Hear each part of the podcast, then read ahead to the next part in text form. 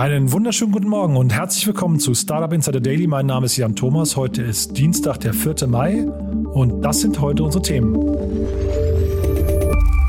Pop-ups deuten auf eine Bezahlversion von Facebook und Instagram hin. Elon Musk bittet auf Twitter um Witze. Clubhouse präsentiert die Beta-Version für Android. Der Neuralink-Mitgründer Max Hodak verlässt das Unternehmen. Und Apollo Funds kauft Verizon Media und damit unter anderem AOL, Yahoo und TechCrunch. Heute bei uns zu Gast Otto Birnbaum von Revent im Rahmen von unserer Reihe Investments und Exits. Und wir haben gesprochen zum einen über Femtech und zum anderen über Fintech. Und dann haben wir heute ein ganz tolles Experiment gestartet, nämlich wir haben zu Gast die Initiative Deutscher Digitaler Bildungsanbieter.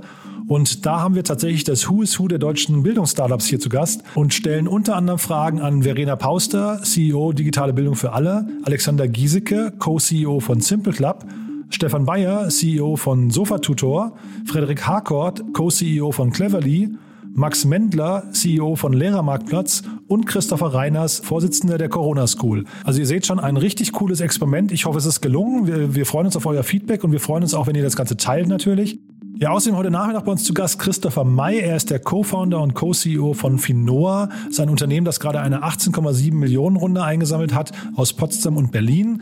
Das Unternehmen ist im Digital Asset Management Bereich unterwegs und ich habe mit Christopher, glaube ich, das längste Interview geführt, was ich hier im Rahmen der Daily-Formate überhaupt je geführt habe, einfach weil es so interessant war. Also denn Christopher ist ein absoluter Experte zum Thema Krypto, zum Thema Digital Assets. Also ich mal als Beispiel, ich habe ihn gefragt, was ist denn eigentlich der faire Wert eines Bitcoins? Das ist eine Frage, die mich schon lange umtreibt. Und äh, Christopher hat darauf eine sehr, sehr coole Antwort gehabt, finde ich, die aber anders war, als ich sie erwartet habe. Aber wir haben natürlich eben auch darüber gesprochen, wie kann man eigentlich digitale Assets der Zukunft aufbewahren und warum ist das so ein cooles Geschäftsmodell und warum steht diese ganze Welt auch erst am Anfang und was sind überhaupt Digital Assets und was bedeutet es eigentlich für NFTs und so weiter und so fort. Also ihr merkt schon, ich komme ins Schwärmen. Es war ein super spannendes Gespräch. Ich kann euch dringend empfehlen, reinzuhören, denn ich habe Christopher quasi mit den Worten entlassen. Danke, dass du uns quasi die Zukunft erklärt hast, die für dich ja schon die Gegenwart ist. Also von daher daher das alles nachher so gegen 14 Uhr. Die ganzen anderen Interviews kommen jetzt gleich nach den Nachrichten mit Frank Philipp und die kommen wie immer nach den Verbraucherhinweisen und die kommen jetzt.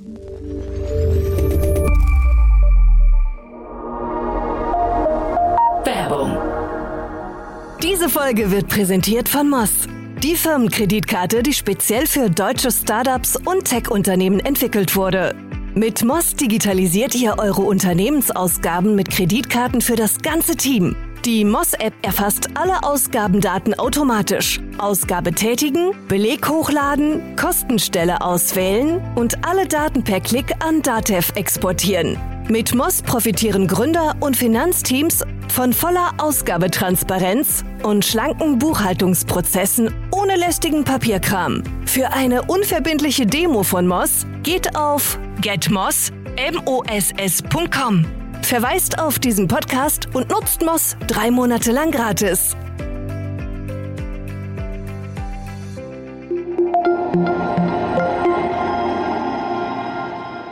Startup Insider Daily. Nachrichten.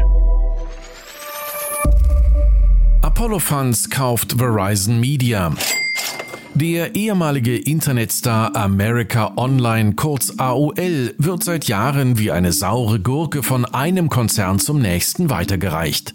So auch jetzt wieder. Der bisherige Eigentümer, der Telekommunikationskonzern Verizon, verkauft ein unter Verizon Communications gebündeltes Markenpaket an den Finanzinvestor Apollo Global Management. Apollo zahlt 5 Milliarden US-Dollar für einen 90-prozentigen Anteil an dem Unternehmen. Die restlichen 10 Prozent verbleiben bei Verizon. In dem Paket enthalten sind neben AOL auch Yahoo sowie bekannte Technologieblocks wie Engadget und der renommierte Startup-Nachrichtendienst TechCrunch. Dadurch gehen Verizon nach eigenen Angaben rund 900 Millionen monatliche Nutzer verloren, womit man scheinbar auch die Ambitionen aufgibt, im Segment der Online-Werbung mit Schwergewichten wie Google und Facebook zu konkurrieren. Auf den Verkauf folgt noch eine Umbenennung der Unit, die künftig einfach Yahoo heißen wird.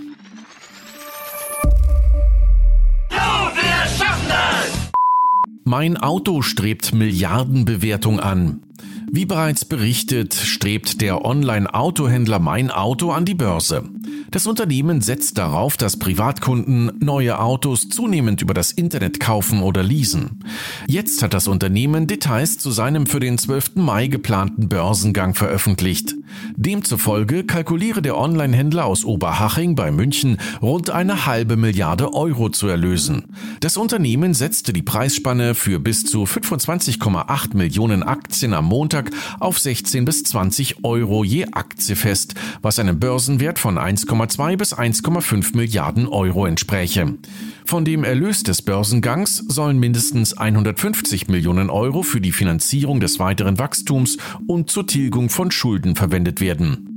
Vorstandschef Rudolf Rizzoli zeigte sich vom vorläufigen Feedback der Investoren begeistert. Pop-ups deuten auf Bezahlversionen von Facebook und Instagram hin. Bekanntermaßen steht Facebook aufgrund der angekündigten Tracking-Einschränkungen auf iOS-Geräten durch Apple vor einem Problem. Ab dem Update auf iOS 14.5 müssen Nutzerinnen und Nutzer dem Tracking durch Apps wie Facebook aktiv zustimmen, wodurch künftig voraussichtlich weniger zielgerichtete Werbung platziert werden kann. Als Gegenreaktion zieht Facebook derzeit verschiedene Register, um die User davon zu überzeugen, dem Tracking zuzustimmen. Unter anderem wird Nutzern von Facebook und Instagram ein Pop-up angezeigt, demzufolge die Zustimmung der User dabei helfen würde, Facebook und Instagram free of charge, also kostenlos zu erhalten. Facebook bezeichnet die Pop-ups auch als Educational Screens und nutzt sie zeitgleich, um über die Verwendung von Nutzerdaten aufzuklären. Wie ernst die Pop-ups zu nehmen sind, bleibt abzuwarten. Immerhin hatte Facebook jahrelang stolz It's free and always will be als Tagline auf seiner Startseite stehen. One of the wettest we've ever seen from the standpoint of water. Darf Donald Trump zurück zu Facebook? Und nochmal Facebook. Darf der ehemalige US-Präsident Donald Trump zurück zu Facebook? Dieser Frage widmet sich bis Mittwoch ein unabhängiges Aufsichtsgremium. Trump wird vorgeworfen, seine Fans und Unterstützer mit einer Rede im Januar 2021 zum Sturm auf das US-Kapitol angestachelt zu haben. Als Konsequenz daraus wurden seine Profile bei Twitter und Facebook gesperrt. Zusätzlich versuchten die Plattformen von Trump verbreitete Fake News über den Wahlausgang und Wahlsieg von Joe Biden zu unterbinden. Nun soll das unabhängige Gremium bestehend aus Rechtsexperten, Aktivisten und ehemaligen Politikern bis Mittwoch entscheiden, ob der Ex-Präsident sein Facebook-Profil wieder aktiv nutzen darf. Anders als bei Twitter kann Trump also noch hoffen. Twitter hat bereits entschieden, Trump zukünftig keine Plattform mehr zu bieten. Hier ist und bleibt sein Profil gesperrt. Freunde der Sonne, jetzt seid ihr gefragt. Wir haben hier einmal Blueberry und hier haben wir einmal Green Tea Honey. Und ihr müsst jetzt entscheiden, welche Sorte soll auf den Markt kommen. Ist es Blueberry? Ist es Green Tea Honey? Entscheidet jetzt. Ihr habt 24 Stunden Zeit, um abzustimmen. Neue Eisteemarke von Rapperin Shirin David.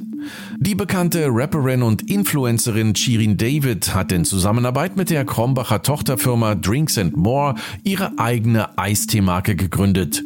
Dirt Tea, so der Name des Erfrischungsgetränks, soll er noch in diesem Sommer auf den Markt kommen.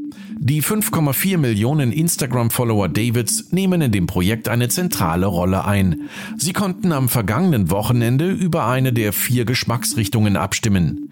Zusätzlich soll es die Eisteegetränke in einer alkoholischen Variante geben. Sharon David hat neben ihrer Musikkarriere auch schon Parfum bei Douglas verkauft und wagt nun mit ihrem Dirty den Schritt in die Supermarktregale. Hier hat auch schon ihr Rapperkollege Capital Bra mit seinem Bra-Tee und der Tiefkühlpizza Gangsterella ein lukratives Geschäft entdeckt. Den circa 5 Millionen Followern von David scheint es zumindest zu gefallen, denn das Video, in dem sie den Eistee vorstellte, landete prompt auf Nummer 1 der Trends. Clubhouse präsentiert Beta-Version für Android. Auch wenn der Clubhouse-Hype hierzulande stark abgeebbt ist, mit seiner neuen Finanzierungsrunde im Rücken und einer Bewertung von 4 Milliarden US-Dollar sieht sich das Audio-Network gerüstet, um seine Marktposition weiter auszubauen. Das bisher größte Manko dürfte dabei das Fehlen einer Android-Version sein. Durch die bisherige Apple-Only-Politik wurden viele potenzielle Nutzer ausgeschlossen. Wie das Unternehmen jetzt verkündete, befindet sich die Android-Version ab sofort im Beta-Test, zunächst mit einem kleinen und geschlossenen Nutzerkreis. Innerhalb der nächsten Wochen wolle man jedoch mehr Nutzer in die Android-Beta einschließen. Zeitgleich gab Clubhouse auch andere Verbesserungen bekannt, so beispielsweise eine verbesserte Barrierefreiheit und Follower-Funktion. Uh, the, the questioner also asked about the results, and um, there is a paper available, I think now, soon, um, that has some of the results in them. Yeah, I mean, but I mean, we, we, we have made, a, a, you know, Monkey has been able to control the computer with its brain. Just, yeah. yeah. FYI. I, I didn't realize so, we were running that result today, but there well, it goes. the monkey's going to come out of the bag. Neuralink-Mitgründer Max Hodek verlässt das Unternehmen. Wie jetzt bekannt wurde, hat Neuralink-Mitgründer Max Hodek bereits vor einigen Wochen das Unternehmen verlassen. Mutmaßlich erfolgte die Trennung von Elon Musk und Max Hodek nicht einvernehmlich. Hodek verkündete auf Twitter, er habe dort eine Menge gelernt und bliebe ein großer Cheerleader des Unternehmens, wolle sich aber nun mit neuen Themen beschäftigen. Neuralink wurde im Jahr 2016 von Hodek und Musk gegründet und vornehmlich von Elon Musk finanziert. Hodek hatte Musk den Vortritt als CEO gelassen. Er selbst trug den Titel President, wodurch er zumindest optisch in der Hierarchie unter Musk angesiedelt gewesen sein dürfte. In den vergangenen Monaten kam es immer wieder zu Kontroversen rund um das Unternehmen. Zuletzt hatte das MIT die erste Vorstellung einer funktionierenden Version von Neuralink im August 2020 als neurowissenschaftliches Theaterstück verrissen. Amazon muss für Marketplace-Artikel haften. Ein Berufungsgericht in Kalifornien hat entschieden, dass der Online-Händler Amazon auch für Produkte haftbar gemacht werden kann, die über den Marketplace durch Drittanbieter verkauft werden. Zugrunde lag die Klage einer Kundin, die ein Hoverboard eines Drittanbieters erworben hatte, das anschließend Feuer gefangen hatte. Die Kundin hatte Brandverletzungen erlitten und ging daher gegen Amazon vor. Das Gericht stellte eine direkte Verbindung in der vertikalen Vertriebskette gemäß der kalifornischen Doktrin der verschuldensunabhängigen Haftung fest, weshalb Amazon sich nicht als reine Plattform verstehen könne, die Geschäfte lediglich initiiere und vermittle. Daily Fun Fact. Oh my god, dude. So fucking dead. Jesus. So Wait, is that a dead. real picture? I think that's a f- real photo of a deer that probably jumped into a pool and then just fucking thrashed around and drowned. So that's that's Jesus, is that true? that's delightful. Um, you know what? Is that actually that actually happened? I th- of course it happened. I think I think this is a reflection of how like just oh my god! dark we've become. Oh. oh my A lot of a lot of weird forces at odds with each Well, other why am I doing fuck society off and not right working? now. LOL. Skip. Skip it. Skip. Elon Musk bittet um Witze. Am kommenden Samstag ist Tesla CEO Elon Musk Gastgeber der Kult-TV-Show Saturday Night Live. Seit der Auftritt vor einer Woche erstmals angekündigt wurde, fragen sich viele Nutzer, ist Elon Musk wirklich lustig? Die Antwort darauf lautet möglicherweise nein, denn auf Twitter bat Musk nun um Hilfe und fragte nach Ideen für Skets. Allein die Wortwahl dürfte bei vielen Fans für Augenrollen gesorgt haben, denn als Skets werden üblicherweise kurze Comedy-Einlagen auf Musikalben, primär im Hip-Hop-Genre, bezeichnet. Und das waren die Startup Insider Nachrichten von Dienstag, dem 4. Mai. Und jetzt zurück zu Jan Thomas. Startup Insider Daily, Investments und Exits. Heute mit Otto Birnbaum von Revent. Präsentiert von Beiten Burkhardt, euren Partnern von der ersten Beteiligungsrunde bis zum erfolgreichen Exit. Also, ich freue mich. Otto Birnbaum ist wieder hier von Revent. Hallo Otto. Hallo Jan. Toll, dass du wieder da bist, Otto. Und äh, gerade schon im Vorgespräch festgestellt, also wir schicken euch ja immer eine ganze Reihe an Themen und dann ist die Qual der Wahl bei euch. Und du hast dir zwei ganz abgefahrene Sachen ausgesucht, die, ja, also ich, ich habe gesagt, da wirst, wirst, du jetzt ein bisschen mehr reden müssen als ich, weil speziell das eine kenne ich gar nicht, das Thema. Aber ja, erstmal herzlich willkommen. Vielen Dank. So, dann lass uns mal loslegen mit Alive. Huh? Ja, sehr gerne. Ähm, erstes Thema heißt Alive Health, kommt aus San Francisco. Was sie machen, ist benutzen ähm, Daten, um ähm, in vitro Fertilization, also ähm, ja, ähm, Paaren zu helfen, schwanger zu werden. Ähm, ähm, äh, ja, das zu erleichtern. Ähm, und das ist momentan ein sehr teurer und ein sehr komplexer Prozess und das kann über die richtige Datenlage äh, wesentlich erfolgreicher gestaltet werden. Und wir haben einige äh, Player auch in England schon gesehen, äh, äh die auch an dem Thema arbeiten. Und das Resultat ist oder das Ziel von diesen Firmen ist eben durch eine bessere Datenlage einen äh, besseren Prozess zu, ähm, zu oder eine höhere Erfolgsquote zu erreichen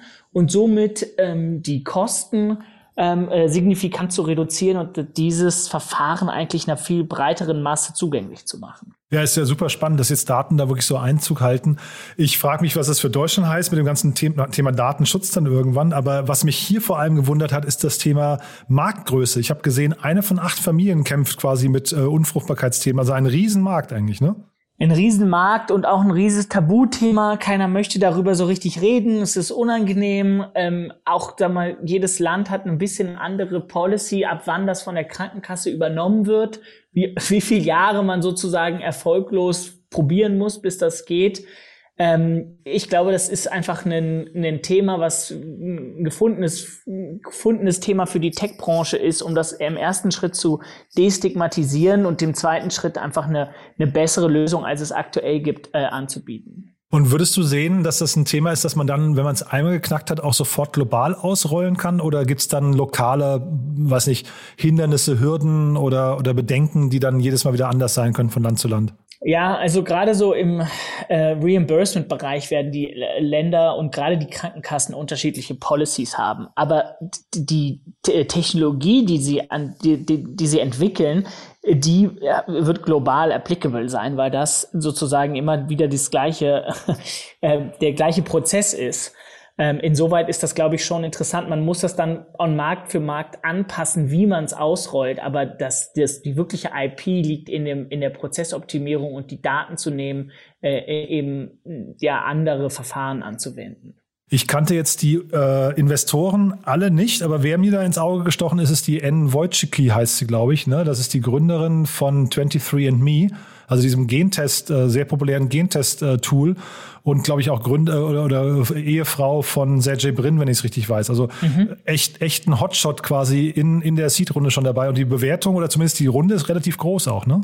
Ja, die Gründe, äh, die Runde sind irgendwie neuneinhalb Millionen Dollar. Ähm, ich habe heute schon darüber gesprochen, so es war früher mal eine B-Runde in Deutschland. Ja. Das ist mittlerweile die Seed-Runde. Also der Markt ist auf jeden Fall äh, ist äh, stark ähm, äh, ja, gewachsen hier. Ähm, was aber interessant ist, auch noch zwei andere Punkte. Der, der, ge, geleitet wird der Deal von Dina Shakir, die ist Partnerin bei Lux Capital. Ähm, Lux Capital sitzt äh, in, auch in den USA und ist dafür bekannt, sehr starke äh, ja, Breakthrough Technology Bets zu machen. Ähm, und ähm, haben ein Bombenportfolio, muss man sich mal anschauen und wirklich, wirklich äh, sehr beeindruckend. Ähm, Dina war vorher bei äh, Google X, äh, wenn ich das richtig gesehen habe. Und es zeigt aber auch, ich glaube, es kommt eine neue Welle von Investments, die unter anderem eben auch von weiblichen GPs ähm, getriggert wird. Ja, dass eben ein, äh, Frauen ähm, äh, teilweise andere Themen haben, die sie interessieren und, und pushen. Ähm, und das wäre, glaube ich, auch der zweite Gesprächspunkt, den ich ähm, gerne aufgreifen würde, dass wir schon sehen, es gibt jetzt eine, eine Femtech-Welle, ähm, ähm, die sowohl im Fertility-Bereich, aber auch im Menopausen-Bereich, im Financial Products für Frauen, das sagen wir mal, gibt eine ganze, äh, ja, eine ganze Industrie, die da äh, jetzt erwacht, ähm, wo mehrere Themen zusammenkommen. Ähm, und ich glaube, es ist eine sehr gute Sache. Und ich äh, freue mich, dass, äh, dass es in den USA mehr und mehr Beispiele gibt und hoffe, dass wir in Europa auch hoffentlich bald mehr und mehr Female GPs in der Industrie sehen werden. Mhm, also mit den Female GPs, das würde ich sofort unterschreiben. Beim Thema Femtech, äh, ganz kurz mal die Frage, gibt es da eigentlich ein Äquivalent für die Männerseite? Ja, gute Frage. Ich glaube, es ist so äh, Men's Health äh, äh, Themen.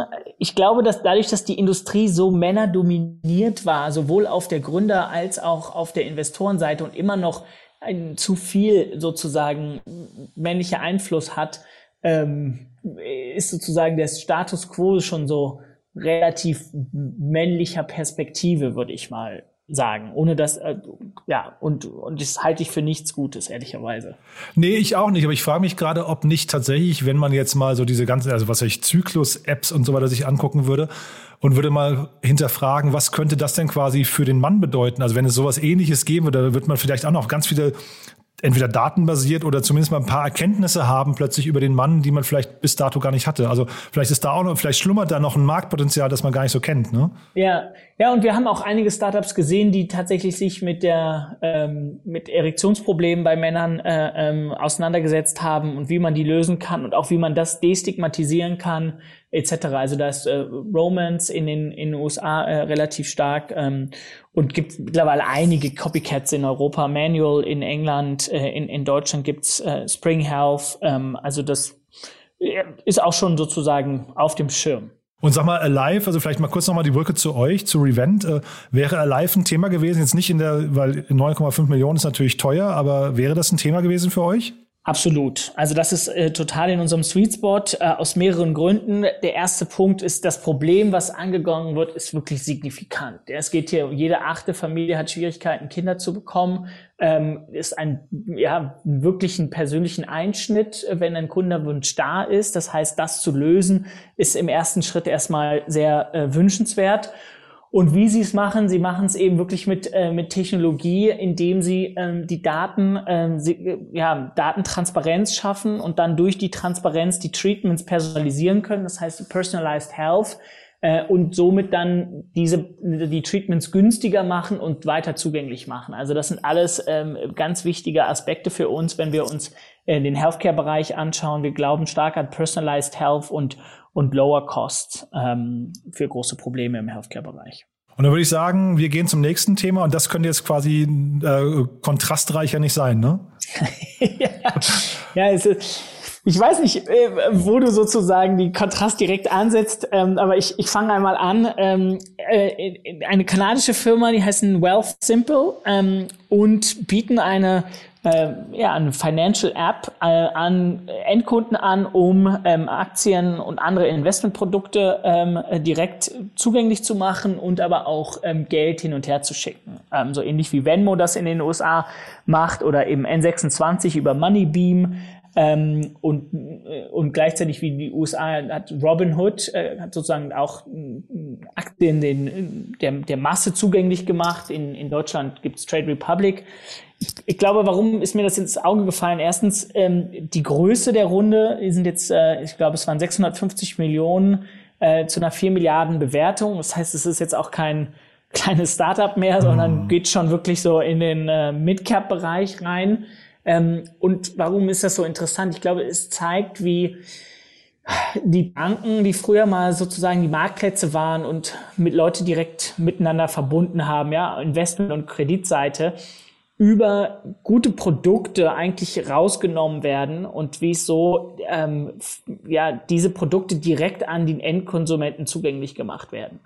Das heißt, man braucht nicht mehr diesen Intermediary Bank, sondern man kann das direkt machen, indem man eben ein gutes Produkt baut, was man sehr gut erklärt, was man äh, verständlich macht und zugänglich macht und somit erreicht man sozusagen auch eine, eine, andere Masse. Haben natürlich nochmal, vielleicht hier noch einen kleinen Monolog äh, weiter, natürlich einen großen ähm, äh, zwei große äh, Punkte. Der erste Punkt ist, äh, aktuell sind die Zinsen weltweit sehr niedrig. Das heißt, Anleger suchen nach Alternativen und finden die vor allem ähm, an Aktienmärkten. Zweitens sind die Aktien trotz Covid äh, oder vielleicht auch because of Covid teilweise sehr stark, äh, äh, sehr hoch aktuell. Das heißt, da wurde sehr viel Geld verdient in den letzten Jahren, ähm, was natürlich dazu bedeuten könnte, dass man vielleicht noch mehr Geld damit verdient. Irgendwann wahrscheinlich nicht mehr, aber aktuell schon. Ähm, und, und das sind natürlich wichtige Trends für, für solche Consumer-Apps. Ähm, da gibt es sehr viel Rückenwind. Was ich gesehen habe, die haben ihre Bewertung verdreifacht innerhalb von einem guten halben Jahr. Ja, also ich glaube, das sind, das ähm, sind zwei, äh, zwei Themen, die da mit reinspielen. Wie gesagt, das eine ist, dass das Marktumfeld momentan sehr ähm, sehr, sehr positiv für solche Firmen sind. Das heißt, ich gehe davon aus, dass die Nutzerzahl sich stark entwickelt hat, dass äh, die Trading-Volumen sich entwickelt hat, die Leute verdienen Geld, erzählen ihren, äh, ihren Freunden davon, die holen sie auf die Plattform etc. Das heißt, das Business selber wird sehr gut laufen. Und gleichzeitig ist es eben auch so, dass der, die Equity-Märkte momentan sehr ähm, sehr gut gefüllt sind und nach Anlageoptionen suchen. Und äh, sagen wir mal, umso, umso später äh, die Anlagemöglichkeiten, desto weniger Objekte gibt's. Ähm, und wenn dann so ein Proven Winner sozusagen äh, einmal klar ist, dann gibt's sehr schnell sehr viel Nachfrage und das treibt den Preis auch. Ich habe gesehen, die haben 1,5 Millionen Nutzer. Da habe ich mich tatsächlich gefragt, Otto, also vielleicht kannst du das mal allgemein nochmal beantworten. Wie berechnet man den Wert eines Nutzers? Weil hier liegt der ja bei so roundabout 3000 Euro, wenn ich es oder 3000 Dollar äh, dann pro Nutzer. Das, also zumindest Stand heute, das finde ich irgendwie, also ich, ich kann es nicht ganz nachvollziehen, deswegen vielleicht hast du da eine Antwort drauf. Ja, also wenn man das jetzt so auf den Status quo nehmen würde, dann hättest du recht, das wäre ähm, sehr sportlich. Wie berechnet man, vielleicht zwei Schritte. Wie berechnet man den Wert eines Nutzers? Ist ja konservativ würde man sagen, okay, was macht der Nutzer für einen Umsatz, was hat er für einen Deckungsbeitrag äh, und wie viele Monate kann ich von diesem Nutzer ausgehen? Das heißt, wenn man sagt, der bleibt jetzt, sagen wir mal, die nächsten zwei Jahre dort, das heißt, dann würde er pro Jahr ungefähr, ähm, sagen wir mal, 1500 Euro im Jahr an Profit machen müssen für die Firma. Und wenn er sozusagen 1500 Euro Profit macht und sie vielleicht, weiß ich nicht, ein Prozent pro Trade äh, äh, nehmen, dann ist man irgendwie bei insgesamt müsste dann ähm, anderthalb Millionen ähm, umschlagen. Ja, ähm, mhm. oder 100 150.000 würde auch schon reichen.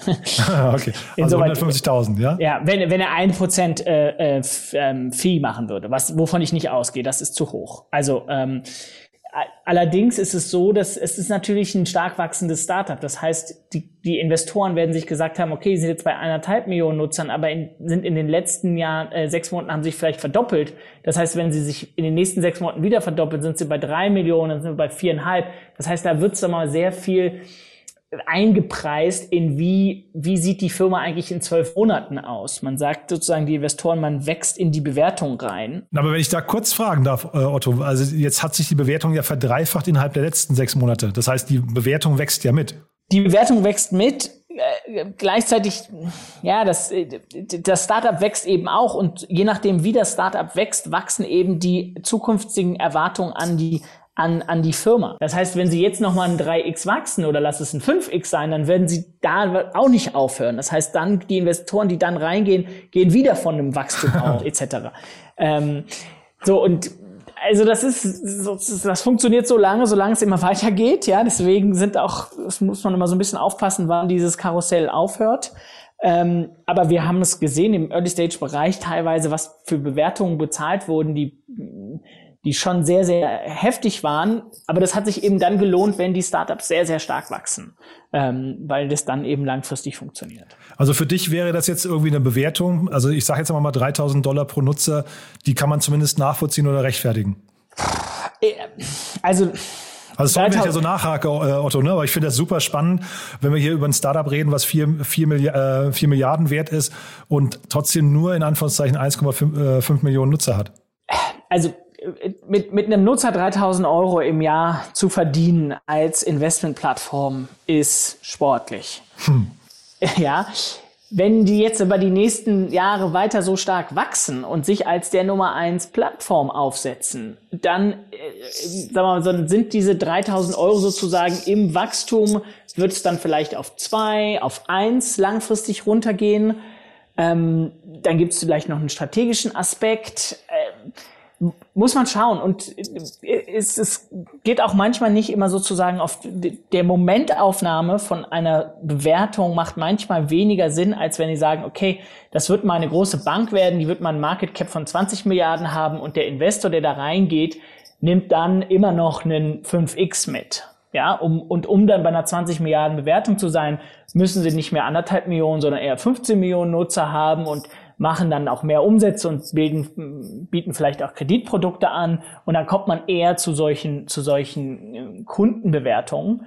Ähm, aber das ganze Ziel ist, wo wird die Firma enden und nicht unbedingt, wo steht sie heute. Hm, ja, ich verstehe. Und man sieht jetzt auch hier, also Fairness halber, äh, Sie haben eine relativ breite, ein breites Portfolio an Angeboten. Ne? Steuererklärungstools habe ich gesehen, dann eben der ganze Kryptobereich, Robo-Advisor und so weiter und so fort. Also da, da sind auch viele Möglichkeiten hinterher, um aus einem Kunden irgendwie ja möglichst viele Euro rauszuholen. Ne? Ja, und es ist halt auch so ein, ein Plattform-Play. Wenn das die ähm, Financial-Plattform für Finanzprodukte wird in Kanada äh, und von den anderthalb Millionen auf 15, äh, äh, ähm, vielleicht 40 Millionen äh, äh, wächst, so ähm, als nächstes in die USA gehen, äh, äh, vielleicht nach Asien gehen, so, dann ist das natürlich hochattraktiv. Bin ich total bei dir.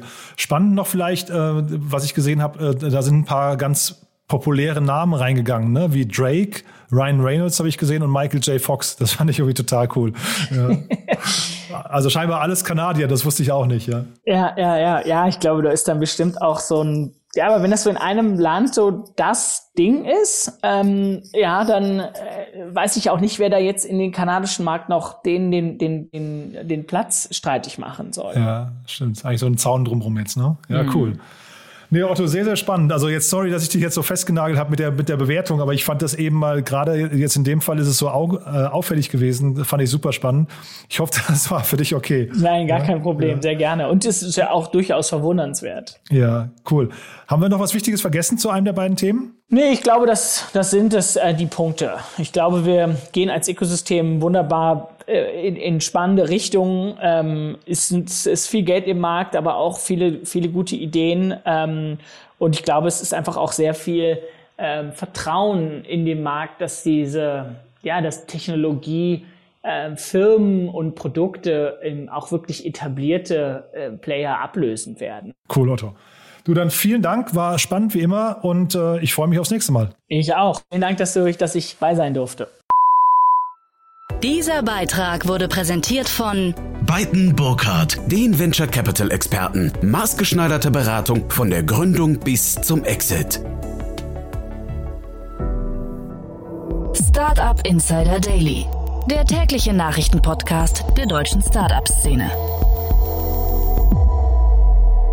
So, und jetzt ist es Zeit für ein Experiment. Ich habe es ja vorhin angekündigt. Wir sprechen mit der Initiative Deutscher Digitaler Bildungsanbieter und nachdem wir ja gestern mit dem ECO-Vorstandsvorsitzenden Oliver Süme schon gesprochen hatten und wir ja traurigerweise feststellen mussten, dass nahezu 100 Prozent der deutschen äh, Bürgerinnen und Bürger unzufrieden sind mit der digitalen Verwaltung und der digitalen Bildung, schlagen wir heute quasi nochmal in die gleiche Kerbe und sprechen eben über bzw. mit einer Initiative, die sich aufgrund des milliardenschweren Corona-Aufholpakets, das äh, geplant wurde von der Bundesregierung, zusammengefunden hat. Es ist eine Initiative von 15 Bildungsanbietern, die sich in einem offenen Brief an die Bundesregierung Bundesregierung gewendet haben und dazu auch eine Pressemeldung veröffentlicht haben. Und diese Pressemeldung hatten sie uns zugeschickt. Und normalerweise hätten wir jetzt ein Interview geführt mit einem der Vertreter oder Vertreterinnen von dieser Initiative. Aber weil jetzt hier eben so viele spannende Leute zusammengekommen sind, haben wir gesagt, wir starten mal ein Experiment.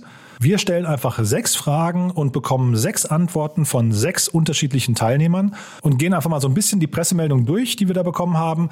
Äh, vielleicht noch vorab ein ganz großes Dankeschön an Frederik Harcourt. Äh, er war ja neu schon hier zu Gast, der Co-CEO und Co-Founder von Cleverly. Er hat quasi in unserem Namen die ganze Koordination übernommen, hat die ganzen äh, Antworten auf unsere Fragen zusammengetragen. Und das gibt uns jetzt, wie gesagt, die Möglichkeit, hier ein sehr kurzweiliges Interview zu führen. Wir legen los mit Verena Pauster. Sie ist CEO von Digitale Bildung für alle und sie ist Schirmherren der Initiative Deutscher Digitaler Bildungsanbieter. Von daher, die erste Frage wäre eigentlich der Digitalisierungsgrad des Bildungswesens in Deutschland. Wo stehen wir da eigentlich? Was ist gut und was ist vielleicht verbesserungswürdig? Hierzu eben, wie gesagt, Verena Pauster. Ich glaube, 13 Monate nach Start der Pandemie kann man sagen, dass alle in den letzten 13 Monaten über sich hinausgewachsen sind, alle versucht haben, ihr Bestes zu geben und dennoch weiterhin bei ganz vielen Kindern in diesem Land zurzeit viel zu wenig ankommt. Sie haben keine regelmäßigen Videokonferenzen, sie bekommen vielleicht nur Aufgabenblätter, haben aber keine Eltern, die Zeit oder auch überhaupt äh, die Möglichkeit haben, ihnen zu helfen und sind damit auf sich allein gestellt. Und das ist das, was so verbesserungswürdig wäre. Wir haben so viele digitale Lernplattformen, Online-Nachhilfeanbieter, Lernmittel, die Kinder unterstützen könnten, wenn sie ihnen zugänglich gemacht würden. Und das wäre aus meiner Sicht die Soforthilfe, die es jetzt braucht. Das war also Verena Pauster. Wir machen weiter mit äh, Alexander Giesecke. Er ist der Co-CEO von Simple Club.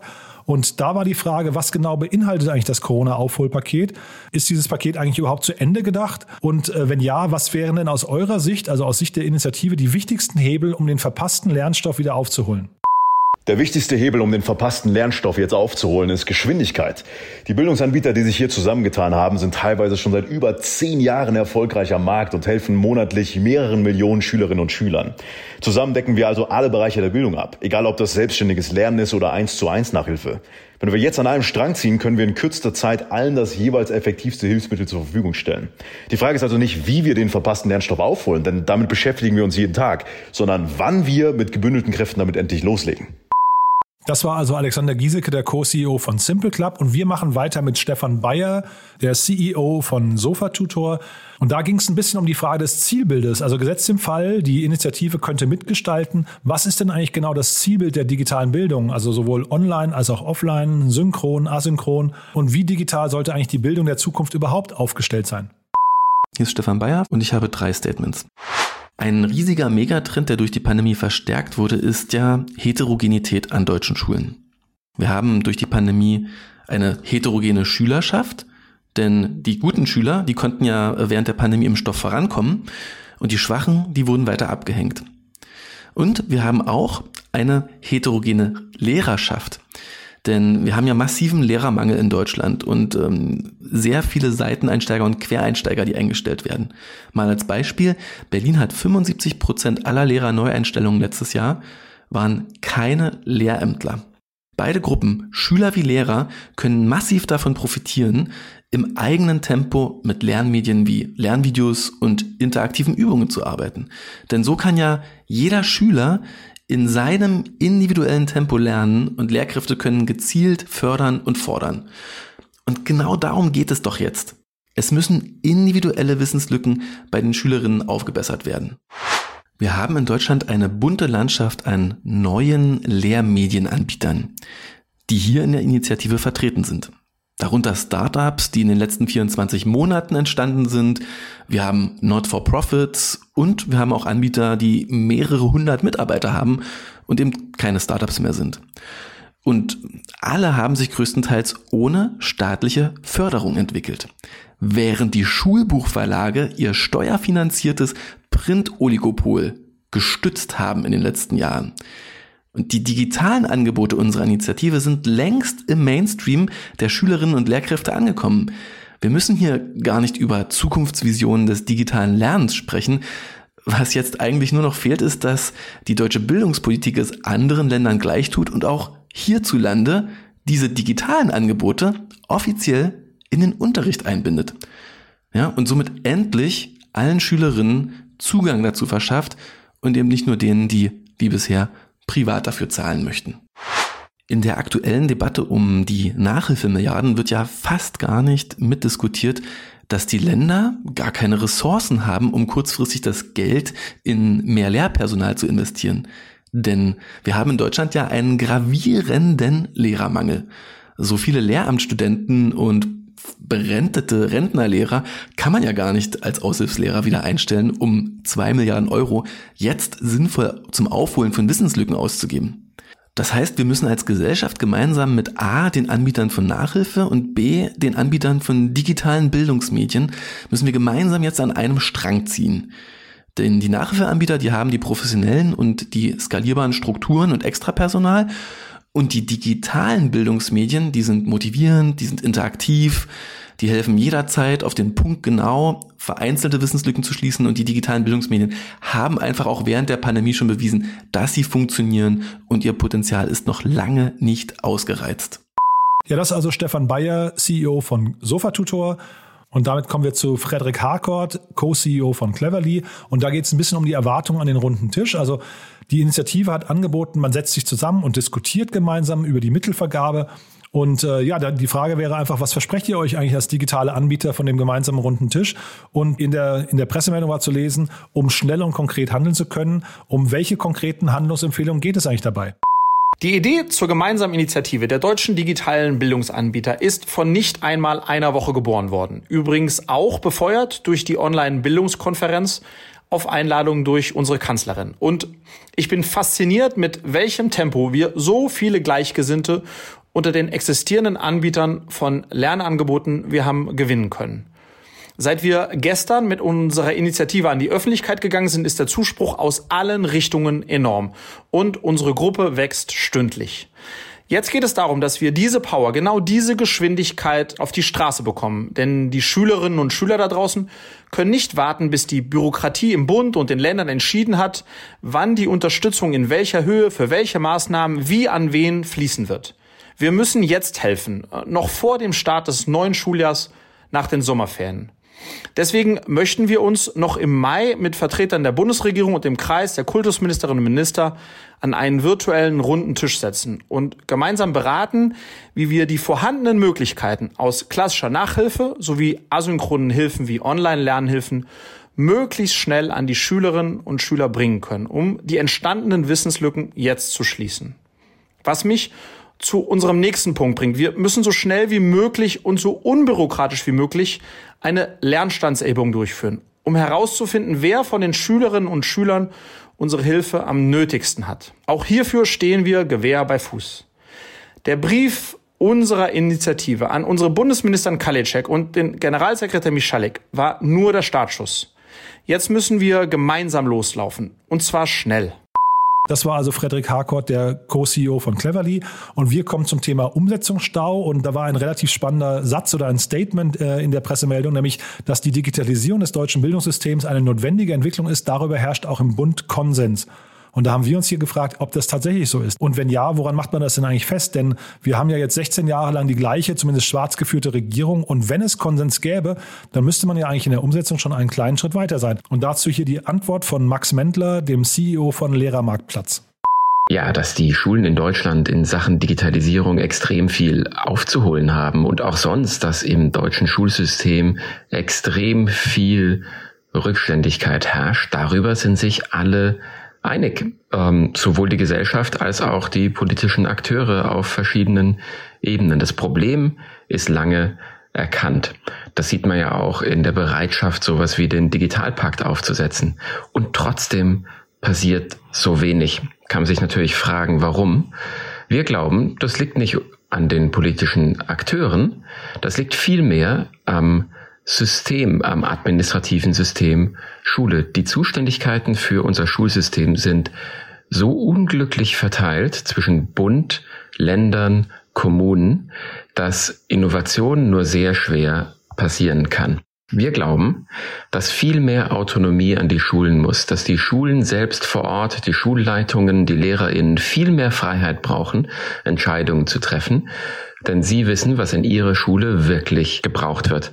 Und dass dafür im Austausch gleichzeitig mehr Transparenz passieren muss, mehr Accountability, mehr berichtet wird, was wo gut funktioniert, damit wir voneinander lernen können und damit auch Eltern eine klarere Transparenz haben, auf was sich einzelne Schulen fokussieren und was sie besonders gut können. Ja, das war Max Mendler, der CEO von Lehrermarktplatz und wir kommen zum Thema Best Practices, denn auch hier äh, zitieren wir die Pressemeldung. Angela Merkel sprach gemeinsam mit der Bildungsministerin Karliczek und der Bundesbeauftragten für Digitalisierung Dorothee Bär vergangene Woche im Online-Dialog Kulturwandel, digitales Lernen mit Lehrkräften, Gründerinnen und Gründern und Expertinnen und Experten über ihre Best Practices in der digitalen Bildung. Und da war unsere Frage, welche Best Practices wurden dabei eigentlich identifiziert? Sind das konkrete Blaupausen und Erfolgsmodelle, die man skalieren kann? Oder sind es mal wieder nur Ansätze und Ideen? Dazu Christopher Reiners, Vorsitzender Corona School e.V.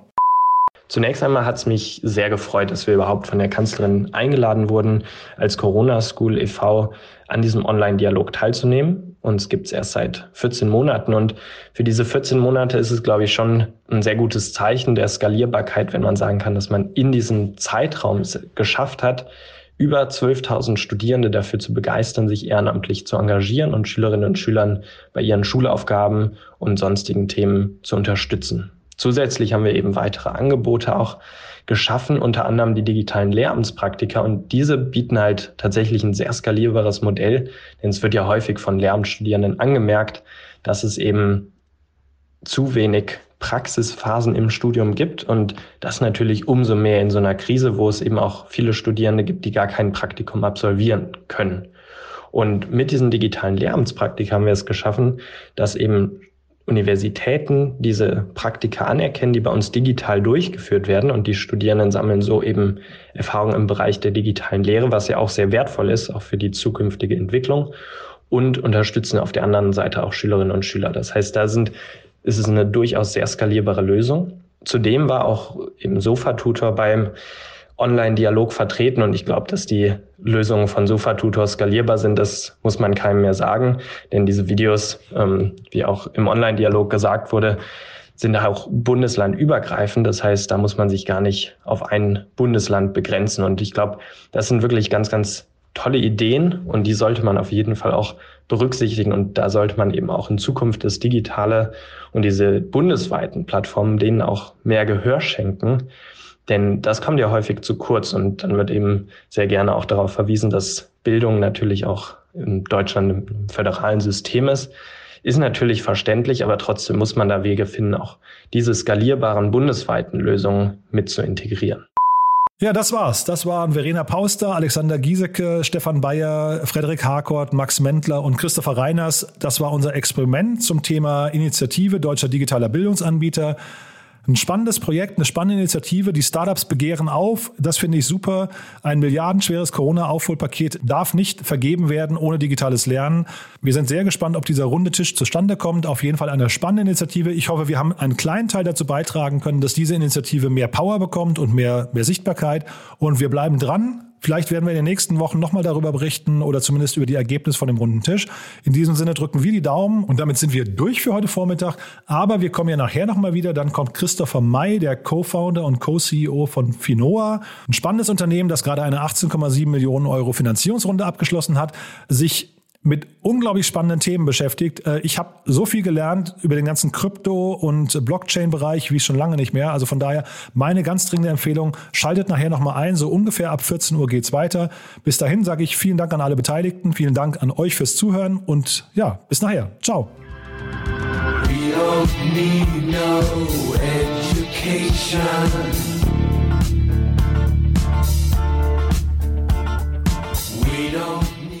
Diese Folge wurde präsentiert von Moss, der Firmenkreditkarte, die speziell für deutsche Startups und Tech-Unternehmen entwickelt wurde. Alle weiteren Informationen auf getmoss.de.